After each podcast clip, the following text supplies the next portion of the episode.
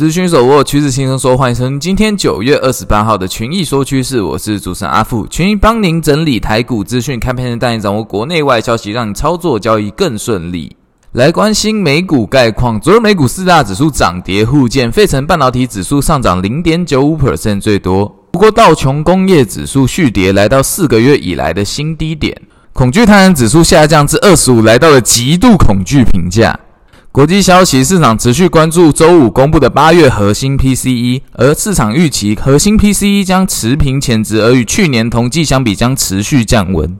不过，远远不及 Fed 所定的通膨目标。在此之前，预计市场还是会呈现量缩观望的格局。来关心重要大型股表现，AMD、辉达、谷歌都止跌回稳，上涨超过一 percent。苹果、IBM、微软则是在平盘附近位置，不过特斯拉续跌了一点四八 percent，台积电 ADR 止跌上涨一点三六 percent。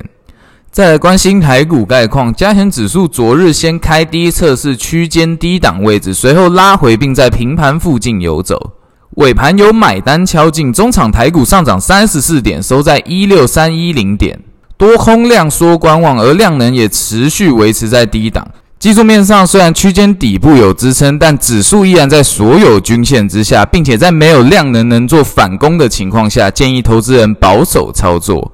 好，那今天的群益说趋势就到这边，祝各位老师教师节快乐，也祝所有投资人中秋佳节愉快。好，群益说趋势，我们下次见。